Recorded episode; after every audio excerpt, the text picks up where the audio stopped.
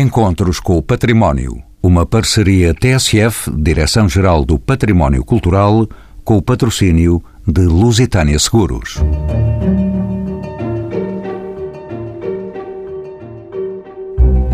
Ao longo da história, arquitetura e museus sempre foram inseparáveis. Objetos, obras de arte, coleções e acervos sempre necessitaram de espaços para exposição, para estudo e conservação, para armazenamento e para deleite da sua fruição. Acompanhando a lenta evolução das sociedades e das mentalidades, a ideia de museu foi-se também alterando. O seu conhecimento organizou-se em torno da museologia e da museografia. As suas funções sociais foram crescendo em complexidade, levando também os arquitetos a repensar permanentemente estes espaços. Os museus, tal como outros equipamentos culturais, embora sempre corporizando um valor simbólico nos lugares, constituem hoje obras de grande impacto no território e nas cidades, enquanto instrumentos de estratégias de afirmação num mundo de concorrência global. Estes são os temas abordados nos encontros com o património em conversa com João Herdade, Nuno Grande, José Mateus e Helena Barranha, a quem pergunto se os primeiros projetos de museus respondiam de facto a encomendas específicas ou eram apenas fruto de intenções mais ou menos teóricas. Bem, depende um pouco do que é que entendemos pelos primeiros museus. Estamos a falar dos primeiros museus enquanto partes de outros edifícios, partes de palácios, partes de espaços religiosos, de igrejas, de conventos. Hoje estamos a falar dos primeiros museus construídos para essa função, ou seja, com um programa autónomo ligado ao acolhimento de coleções e também um novo entendimento do que é um equipamento público para a cidade. No primeiro caso, Naturalmente que estamos a falar de encomendas de monarcas, de aristocratas, de figuras do poder religioso. Que tinham as suas coleções e que as instalavam nos palácios, seja sob a forma de galerias, seja sob a forma de gabinetes de curiosidades, é aí que encontramos de algum modo a gênese dos museus europeus no século XVI e a figura do encomendador, do grande colecionador, do mecenas, é sem dúvida essencial. Mas mais tarde, eu penso que a autonomia tipológica dos museus também corresponde a uma autonomia da encomenda. O museu passa a ser muito mais um edifício para a cidade, para uma comunidade alargada, para uma cultura de uma determinada época e menos para a figura do encomendador. Portanto, creio que há aqui também uma mudança importante a nível cultural que tem reflexos na arquitetura, naturalmente. Arquiteto Nuno Grande, bem-vindo de novo aos Encontros com o Património. Como sabe, há um momento em que a arte deixa de ser uma relação entre o objeto e o espaço, para se tornar numa relação mais complexa entre artista, museu e espectador. Duchamp, por exemplo, em 1917, provocatoriamente e com o devido respeito, expõe em público um mictório esta nova relação vai ter uma tradução na forma como se iriam pensar e projetar os novos museus? Assim aconteceu? Sim, claro. As vanguardas artísticas do início do século XX começaram por recusar esse museu de tipologia de palaciana que vinha do século XIX e que teve um grande sucesso pela Europa fora. Construíram-se imensos museus a partir dessa tipologia. Ora, os museus que as vanguardas desejavam eram um museu que nada tinha a ver com essa memória do passado. Aliás, não queriam ter nada a ver com o passado, eles recusavam a ideia de que a arte se deveria fundar na história, é? a arte no século XX deveria recomeçar das cinzas da história e, portanto, é natural que os artistas como Duchamp e outros quisessem provocar o espaço do museu e até clamassem por uma nova tipologia de museu, um museu para a arte do século XX, um museu para a arte moderna, que nenhuma relação deveria ter com esse museu palaciano, herdado do século XIX. E, portanto, eh, começamos a ver exatamente as grandes discussões no início do século XX sobre o que é que deve ser o Museu de Arte Moderna. E Nuno Grande, como sabe também, Lúcio Costa, um pioneiro da arquitetura moderna no Brasil em 1926, descreve emotivamente o Museu do Louvre como um somatório de objetos muito interessantes, cada um por si, mas todos colocados num lugar triste, pesado e cansativo. Esses museus eram tristes e cansativos. O que é que lhes faltava na perspectiva de um arquiteto moderno? arquiteto Nuno Grande? Pois, faltava-lhes essa relação com aquilo que os artistas estavam a produzir nessa época. Os museus normalmente tinham artefactos de artistas ou de artesãos mortos, não é? Os, museus eram lugares de, de, uma produção anterior e, portanto, de artistas que tinham desaparecido e os artistas daquele tempo queriam ter um museu para aquilo que estavam a produzir hoje, ou seja, naquela época. E, portanto, naturalmente que um museu como o Louvre pareceria, para muitos, não um museu, mas um, um uma tumba. Aliás, há, há, essa, há essa comparação. Muitos artistas da vanguarda não chamam museu, chamam mausoléu aos museus. Helena Barranha, do seu ponto de vista, ainda existem muitos museus tristes e cansativos. Como é que a arquitetura contribuiu para os mudar? Assim aconteceu? Bem, museus cansativos haverá certamente até pela escala, não é? E também pela posição que o visitante muitas vezes assume de querer visitar um museu de grande dimensão numa curta estadia numa determinada cidade. E muitos visitantes que vão a museus vão nesse contexto turístico, lúdico de uh, uma experiência ocasional. Agora, museus tristes? Agora, museus tristes, eu creio que é uma questão um pouco mais complexa, porque há museus melancólicos, há museus com uma certa nostalgia em relação a um passado que, embora esteja de algum modo aprisionado e retido no espaço do museu, porque o museu tem essa função de fazer perdurar os objetos e as memórias num contexto arquitetónico controlado, mas essa nostalgia em relação a um passado que está perante nós, mas que ao mesmo tempo é irreversível e irrecuperável, é indissociável da própria ideia de museu.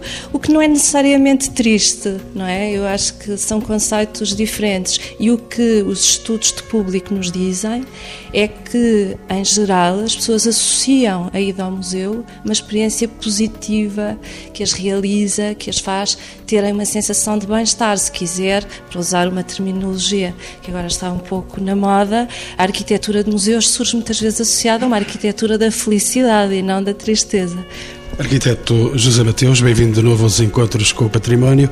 Se me permite, saltamos agora para o século XX. Os arquitetos modernos, como Le Corbusier, projetando o nunca construído Museu Sem Fim, em forma de espiral, voltado para dentro, ou Frank Lloyd Wright, com o Museu Guggenheim, novamente numa espiral em que se eleva entre os edifícios de Nova York, encerrada sobre si, não aplicam uma das máximas da arquitetura moderna.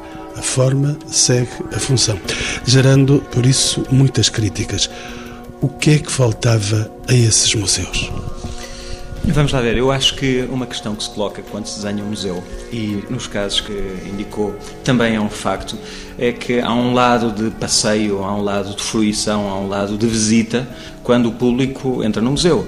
Se fizermos um paralelo com as bibliotecas, são ambos casos de arquivos, arquivos de conhecimento, no caso da biblioteca, arquivo de livros, onde as pessoas se deslocam sabendo que livro é que querem consultar e sentam-se consultando o livro. No caso do museu, essa interface com o público, esse ato de comunicar com o público, é completamente diferente. É baseado nesse aspecto do passeio através do espaço, do museu e da fruição das obras. E eu admito que, no caso dos dois projetos que refere, essa ideia de passeio através da arquitetura na fruição das obras postas era, obviamente, uma questão central.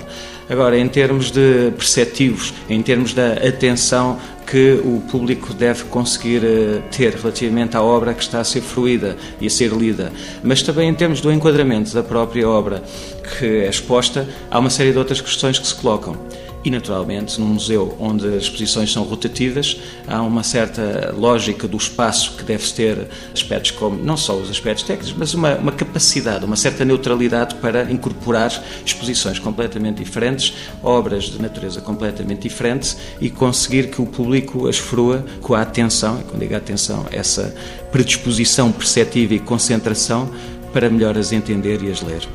Arquiteto José Mateus, entretanto, em meados do século XX, há uma alteração importante no modo como os arquitetos encaram os museus.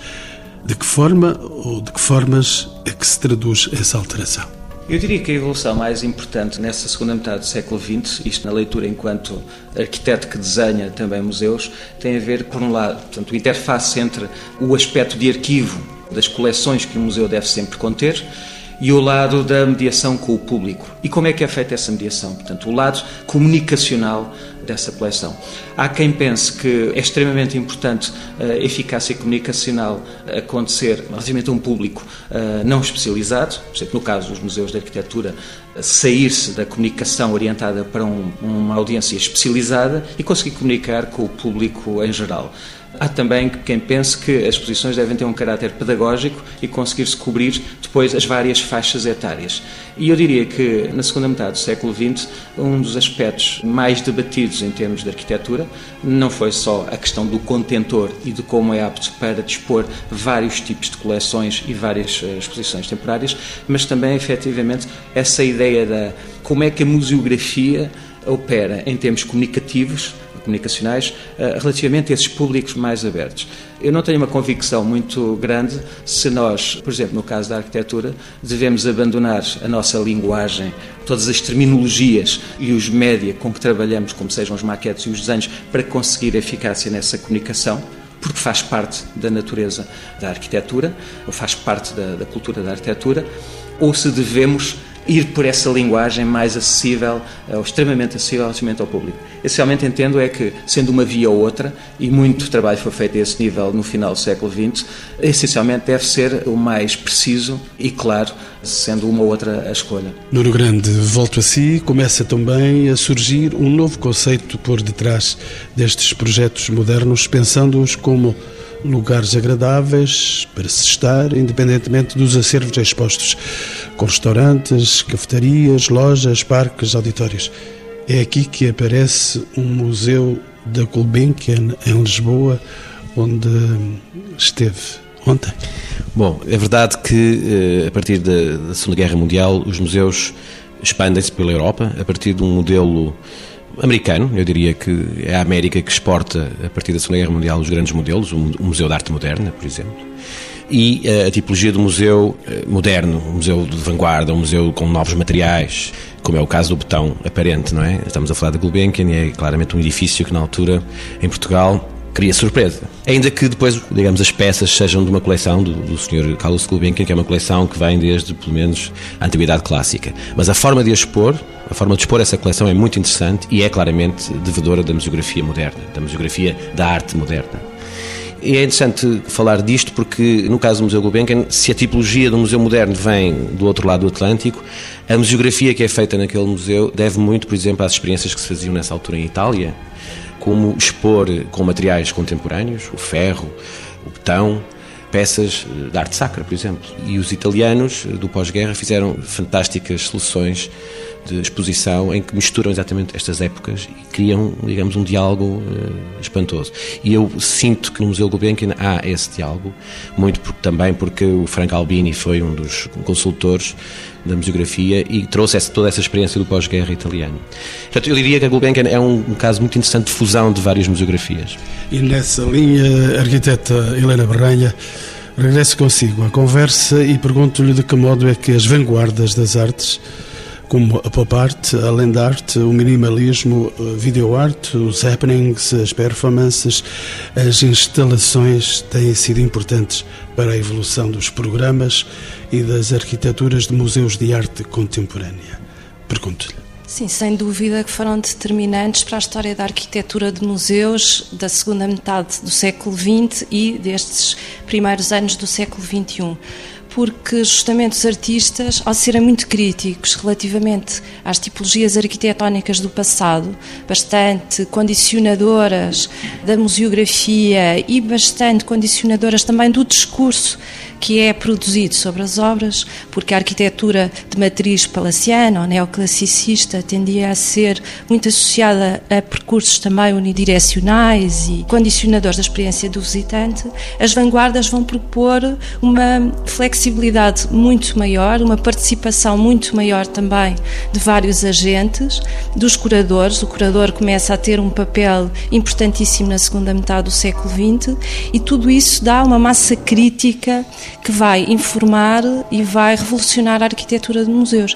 E começamos a assistir a propostas de espaços que se afirmam mais como laboratórios para a cultura, como espaços experimentais, abertos, muitas vezes até inacabados, como a própria arte contemporânea, em vez de termos espaços de consagração e de contemplação mais passiva por parte dos visitantes. Isso também levou a que alguns artistas procurassem espaços alternativos, muitas vezes em arquiteturas ou em lugares pré-existentes, que são intervencionados de uma forma muito inspiradora para os artistas e para os seus círculos de afinidades curatoriais, estéticas, etc. E podemos dar o exemplo da Fundação Chinati no Texas, criada por Donald Judd, que serviu também de referência para um conjunto de outros projetos e que também, voltando à questão da relação com o sítio, da relação com a paisagem, radicaliza essa possibilidade de levar a arte para um espaço exterior às grandes cidades, exterior às grandes multidões e aos grandes ícones e levá-la para um contexto quase de, um, uma paisagem de deserto em que vários hangares são progressivamente adaptados por este grande artista, Donald Judd, para aí expor o seu trabalho e de artistas com os quais tinha afinidades, nomeadamente esse círculo da minimal arte que referiu na, na sua pergunta. Nova presença no programa, João Herdade, arquiteto da Direção-Geral do Património Cultural. Para a estreia, bem-vindo. Quais são as condições fundamentais para uma boa base de um programa, para um projeto, para um museu? Nada mais elementar, João Herdade. As condições principais é saber o que se quer, definir exatamente os objetivos, conhecer a coleção, conhecer o que é que se quer expor muito bem se é para instalar um museu num edifício pré-existente, conhecer muito bem também a história do edifício e o que é que esse edifício nos pode dar em termos do que é que se quer contar, porque um museu pretende sempre contar uma história, pretende apresentar determinada coleção de um ponto de vista ou de vários pontos de vista e também definir as prioridades. Costumo dizer que num museu nunca se pode expor tudo, há sempre muito mais do que está à vista no museu e, portanto, é muito importante tirar partido da coleção e saber potenciar as obras e um, realmente definir exatamente todas as condições que essas obras têm que ter para que o arquiteto possa dar resposta. O arquiteto tem que responder uh, a um programa e quanto mais bem definido e quanto mais detalhado for esse programa, mais fácil é o trabalho do arquiteto. José Mateus, ia a dizer? Esta questão de facto é importantíssima, porque não só em termos de museus, mas em geral na arquitetura, a primeira condição fundamental para se ter uma boa peça de arquitetura é haver uma consciência muito clara e uma precisão muito clara no programa base portanto, a arquitetura, e contrariamente à arte, eh, na arquitetura existe um programa base com uma listagem de espaços, de funções e, de facto, qual o destino a que se destina este edifício. E, portanto, no caso do museu, e atenção, que há muitos tipos de museus, museus de arqueologia, há museus de etnologia, há museus de arte, etc., portanto, das temáticas mais diversas, portanto, não basta desenhar-se, é um museu, portanto, logo tem este tipo de espaços. A questão do projeto, desde logo museológico, e todo o programa funcional deve ser extremamente uh, rigoroso. E, portanto, eh, essa é uma condição inicial. No campo das artes, eh, é sabido que há pouco ainda falámos aqui que os, os média que utilizados pelos artistas são tão vastos hoje em dia, houve uma explosão de média de tal forma grande que levanta imensas questões técnicas novas que do século XIX, por exemplo, não se colocavam. Esta parte do programa mas, como sempre, em todas as obras de arquitetura, é absolutamente fulcral no museu também. João Herdade, si, da sua condição de arquiteto especializado, tenho acompanhado desde há muitos anos os processos de construção e de adaptação de edifícios históricos para museus nacionais. A começarmos, eh, por exemplo, pelo Museu Chiado, passando pelo Museu Nacional de Machado Castro, em Coimbra, e até ao mais recente Museu dos Coches museu inacabado, como sabemos. Como é que vê esta relação entre os especialistas da museografia e os arquitetos? É tranquila essa relação? Muitas vezes não é tranquila, porque há partida uma diferença um bocado grande que quando as pessoas não percebem que há essa diferença, que é a diferença da linguagem. Como o José Mateus estava há bocado a dizer, que a arquitetura tem uma linguagem, pois as pessoas do museu falam outra linguagem porque vivem num universo completamente diferente dos arquitetos. E não há tradutores? Tem que haver tradutores e tem que haver, sobretudo, uma coisa que às vezes falta de um e do outro lado, e, e eu a mim me critico enquanto arquiteto, que é a humildade. Muitas vezes as pessoas não sabem ouvir, porque uh, os arquitetos às vezes propõem coisas que são fantásticas, mas pela linguagem ou pela maneira como apresentam as ideias, essas ideias não são percebidas pelas pessoas que trabalham nos museus. E as pessoas que trabalham nos museus também pecam por terem uma, uma ideia daquilo que acham que deve ser a, a exposição ou, ou, o museu e não conseguem transmitir em documentos técnicos ou, ou mesmo uh, num simples diálogo ao arquiteto o que é que querem exatamente. E depois, essa diferença de linguagem resulta ainda num terceiro problema, que é a concretização da linguagem da arquitetura, que é pelo desenho. Eu costumo dizer que muito pouca gente sabe ler uma planta, e muito menos um corte, ou um, um alçado, ou um pormenor técnico. E uh, muitas vezes os arquitetos têm dificuldade em perceber que, quando nós olhamos para um desenho aquilo é tudo evidente, está lá tudo, está lá tudo desenhado, mas é como se eu estiver uh, a escrever em chinês para uma pessoa que não sabe chinês. E portanto tem que haver um grande trabalho de mediação entre o arquiteto e as pessoas que trabalham nos museus para traduzir as ideias. E há bocado o Zé Mateus falava nas maquetes e noutro tipo de desenhos que hoje em dia estão divulgadíssimos, como as, as maquetes virtuais, as simulações 3D, que são importantíssimas para uh, criar pontos de linguagem. Mas mesmo assim, eu acho que é muito importante o diálogo, saber ouvir o outro, perceber exatamente o que é que se pretende. E é, sobretudo, um trabalho imenso de colaboração e de discussão. Arquiteto José Mateus, como sabe, nos anos 80 do século XX assistimos a uma renovação de museus em Portugal, na Europa e em todo o mundo. É neste momento que a museografia e a arquitetura se começam a cruzar mais, ou pelo contrário, se começa a perceber um certo paradoxo entre o discurso dos arquitetos e os novos desafios de uma museografia para todos. O que é que se passa de facto? Estamos perante um certo paradoxo, é isso? Vamos lá ver, eu acho que há duas questões em paralelo quando se pensa no museu que são complementares e importantíssimas.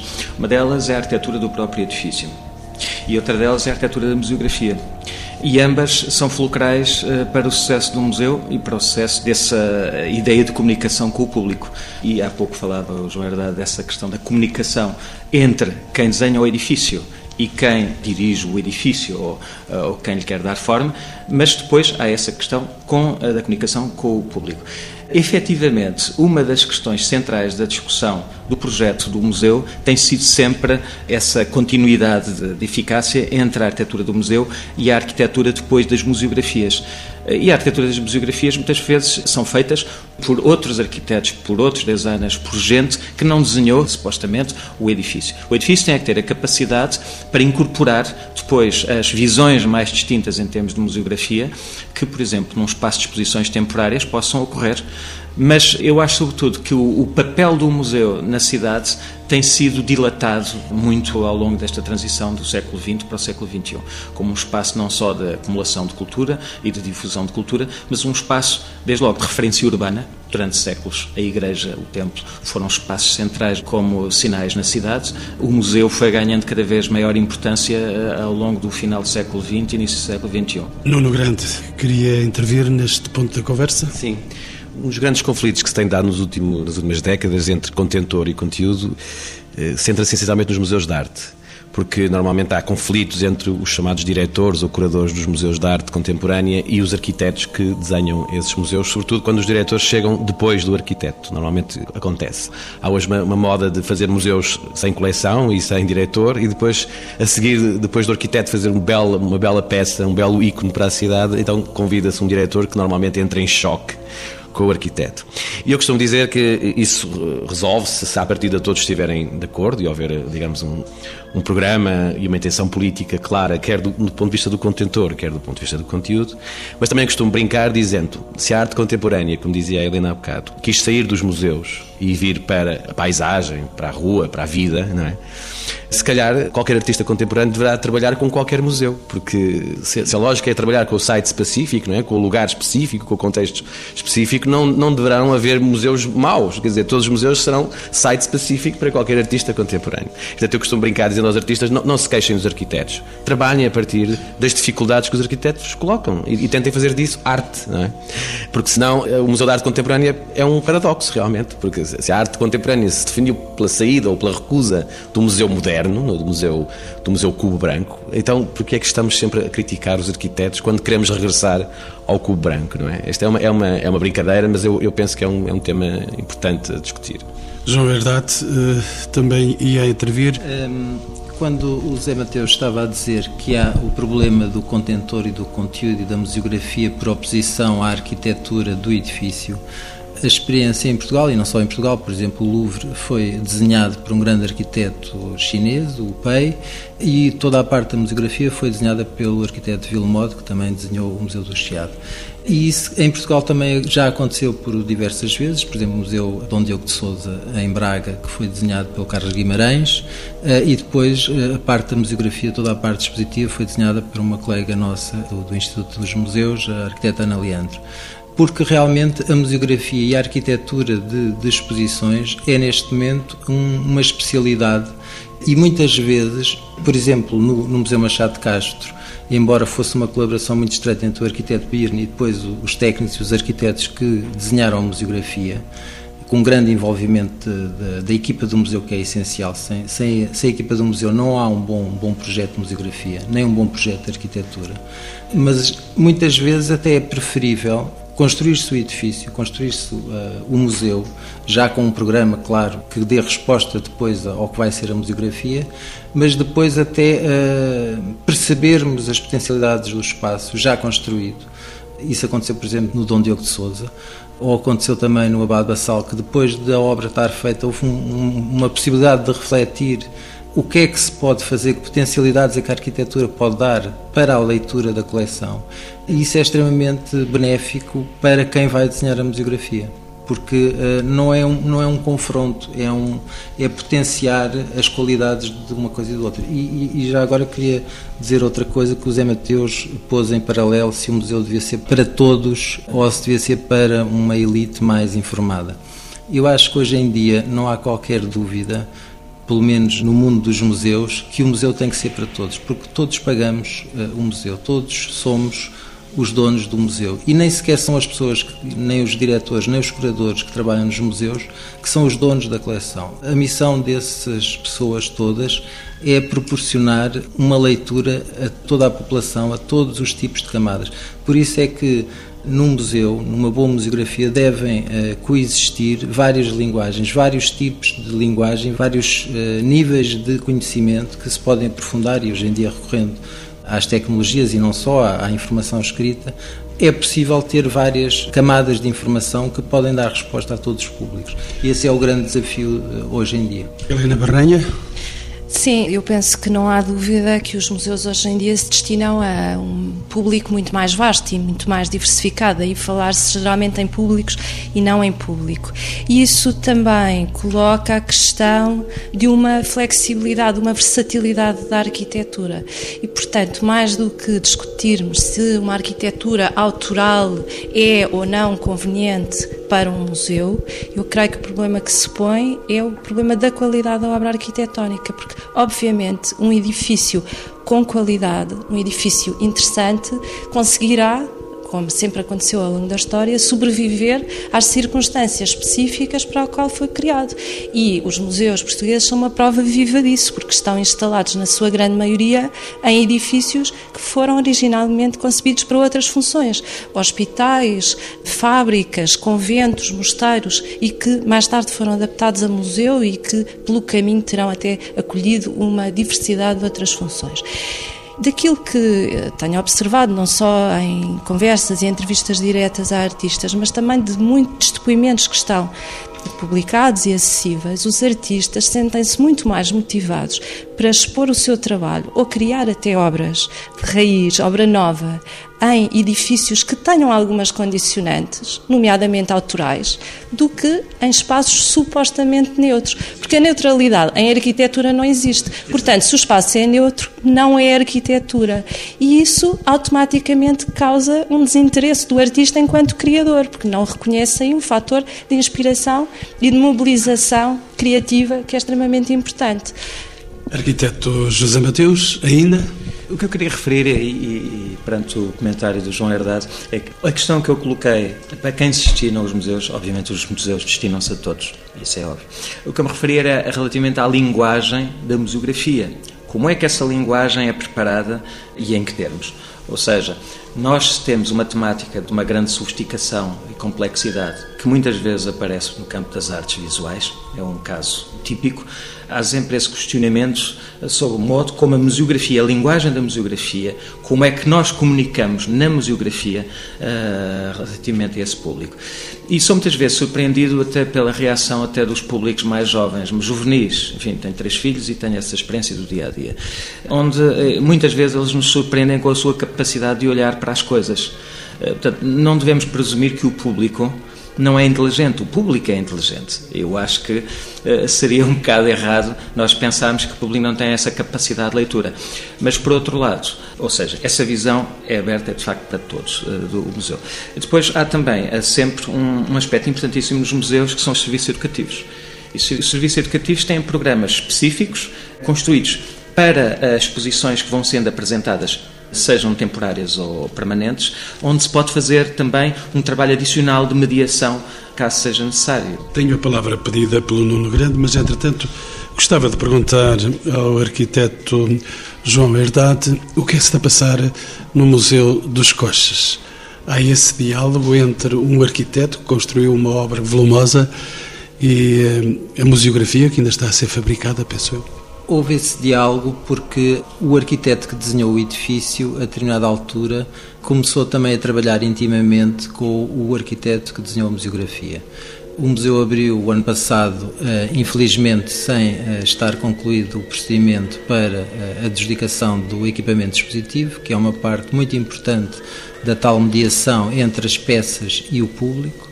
Portanto, foi um, uma decisão política de abrir um museu sem praticamente museografia, ou importando a museografia que estava no anterior picadeiro, mas o concurso está pronto, eh, isto é eh, uma questão de apenas de não terem sido desbloqueadas as verbas, portanto o concurso está, está feito, apenas aguardamos que sejam desbloqueadas as verbas para se poder começar a trabalhar na museografia. E como é um concurso em que, apesar de haver um projeto extremamente detalhado, vai haver, até por fruto da experiência que o museu já tem dos públicos e da maneira como as peças se, se adaptaram ao novo espaço de, do museu, vai haver um grande trabalho de trabalhar a comunicação, para o pleonasmo, que já está pensada para potenciar as leituras que uh, aquela coleção permite. E, e, a museografia que está uh, pensada recorre com certeza às tecnologias mais recentes de, de realidades virtuais, de interfaces interativas com o público, portanto, o público vai poder explorar muito melhor do que estava no outro edifício uh, todas as características, mas a ideia é que se possa explorar uh, com diferentes tipos de profundidade e de sofisticação de, de conhecimento. Arquiteto, quando é que o público vai poder eh, adquirir lá um coche?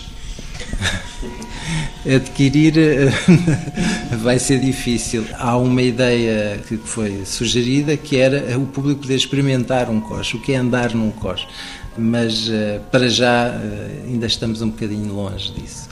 Se Deus quiser, daqui a um ano o Museu dos Coches estará como foi projetado, como foi concebido, e aí a experiência de visitar o museu poderá ser muito mais rica, porque neste momento o museu é visto apenas com os olhos, e a ideia é que, uh, se calhar a maior parte das pessoas não sabem, mas uh, não são os olhos que transmitem as sensações da visão.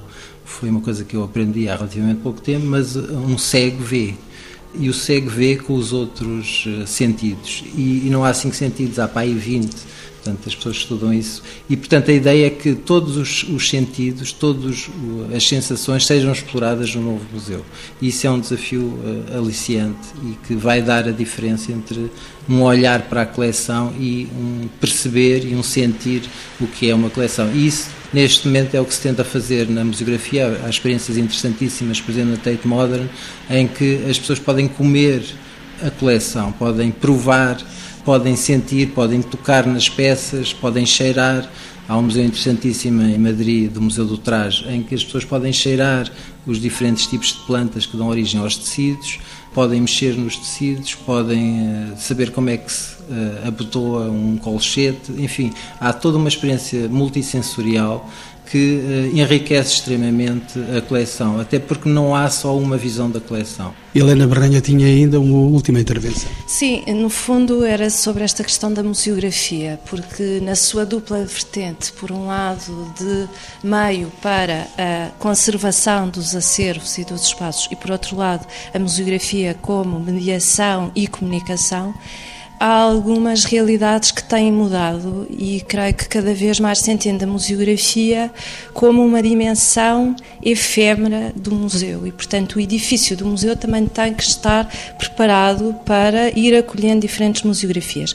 Até porque durante muito tempo, nas últimas décadas do século XX, pensou-se na museografia como algo mais durável em termos de equipamentos, em termos de mobiliário, em termos de discursos interpretativos que eram colocados no espaço. E há pouco o José Mateus falava sobre a capacidade do público de interpretar ou de usufruir daquilo que os museus lhe propõem. E nós não nos podemos esquecer que uma das grandes vantagens das novas tecnologias não é encherem os museus de mais equipamentos, mais dispositivos, mas justamente o contrário, aligeirarem a presença de dispositivos no museu, porque o visitante é cada vez mais autónomo. O visitante hoje em dia chega a um museu e já descarregou aplicações, já descarregou um conjunto de informação que tem no seu próprio tablet, no seu telemóvel e que lhe permite muito mais facilmente aceder à informação sobre o que está a ver, seja a arquitetura, ter acesso a uma síntese da história do edifício, ter acesso a uma sugestão de percursos, como também a ter pistas de leitura e de informação sobre as peças que ali estão a ser expostas. Ou até para os públicos mais jovens, há muitas experiências interessantes. O iMuseum de Amsterdão tem feito, ou o Museu Van Gogh tem feito um trabalho notável a esse nível de criar programas de realidade aumentada para públicos infantos-juvenis que autonomizam imenso estes visitantes no espaço do museu e libertam o museu de máquinas que são necessariamente obsoletas e que muitas vezes criam esses conflitos entre eh, a arquitetura e a museografia. Portanto, acho que temos aqui uma excelente oportunidade de resolver esse conflito, ou pelo menos minimizá-lo. Aproxima-se já o termo do programa e eu tenho uma pergunta só para os meus quatro convidados. Em Portugal ainda precisamos de mais museus? É esta a questão? Ou antes precisamos de reconverter alguns dos existentes? Nuno Grande, qual é a sua resposta? Bom, hoje não é uma, uma discussão só portuguesa, não é? Eh, nós temos um, um parque edificado enorme, não é? Precisar de reabilitação e, portanto, a moda dos, dos novos museus ícone, os chamados elefantes brancos, que muitas vezes são construídos não sabem porquê, nem por quem, nem para quê. Já há um jardim zoológico em Portugal, não é? Pelo menos um. Esses museus naturalmente tenderão a desaparecer porque eh, se começa a descobrir a possibilidade de instalar uh, museus, por exemplo, em estruturas industriais obsoletas. Não é? há, há, neste momento museus incríveis que reabitam esses, esses lugares e até potenciam a memória industrial que ali está. Portanto, nós temos um parque industrial enorme, fechado, eh, se calhar podia ser interessante alguns municípios começarem a pensar em reabitar esse parque industrial, até porque tem memórias com certeza muito interessantes sobre um outro tempo do emprego e da vida dessas pessoas naquele lugar.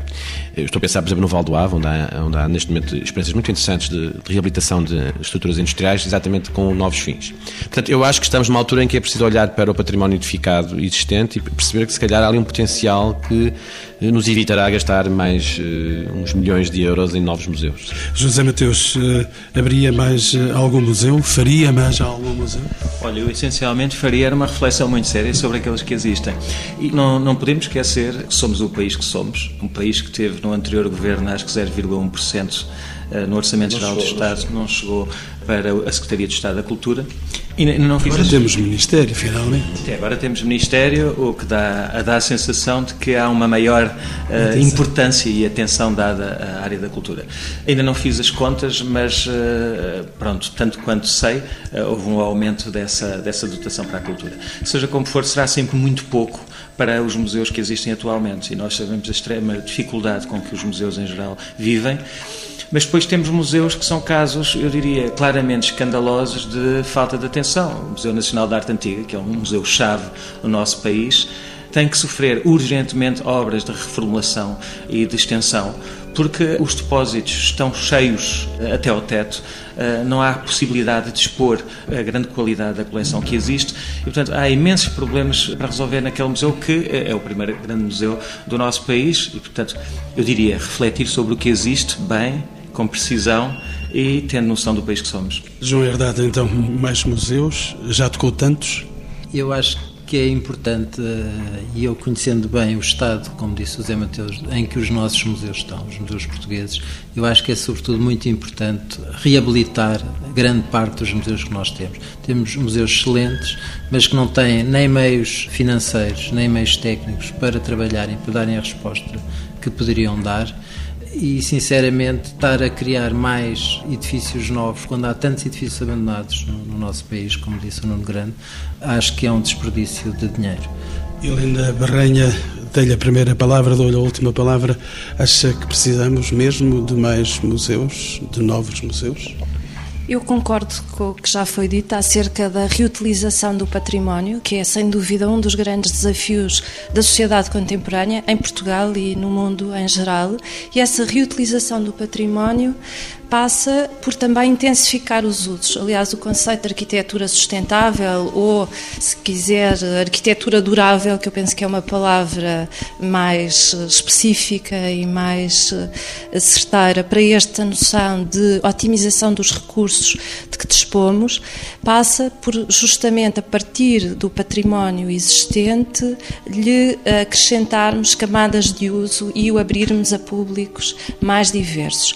E isso passa necessariamente por um melhor aproveitamento, que é também um maior investimento, tem que ser, das várias entidades implicadas, um maior investimento nos museus que existem e a reabilitação de património que está abandonado, está disponível ao mesmo tempo para ser usado pela comunidade e, portanto, nesses contextos de património já existente, não vejo por que não também criar programas novos uh, a nível museológico para reabilitar ou reutilizar. Patrimónios que são muito diversos, eu creio que em relação aos grandes monumentos classificados, não há dúvida acerca da importância da sua conservação, mas há, por vezes, patrimónios esquecidos, arquiteturas menos autorais, menos eruditas, que fazem parte da história das nossas cidades, da história dos nossos territórios e que podem ser otimizadas e finalmente devolvidas à população, aos cidadãos, através de programas museológicos eh, variados.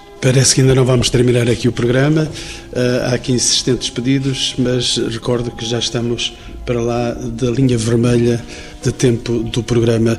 Nuno Grande, rouba-me a última palavra. Sim, uma vez que estamos aqui quatro arquitetos e o senhor diretor da Trinal de Arquitetura de Lisboa, eu gostava de chamar a atenção. Que é o senhor arquiteto José Mateus.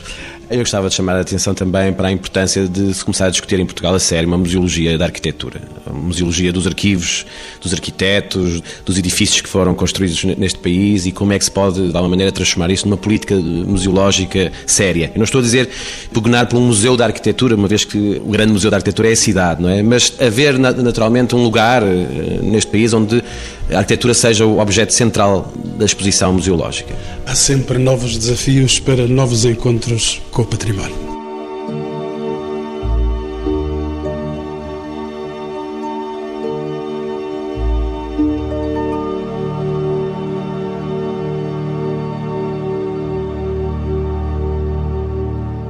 Encontros com o Património. Uma parceria TSF, Direção-Geral do Património Cultural, com o patrocínio de Lusitânia Seguros.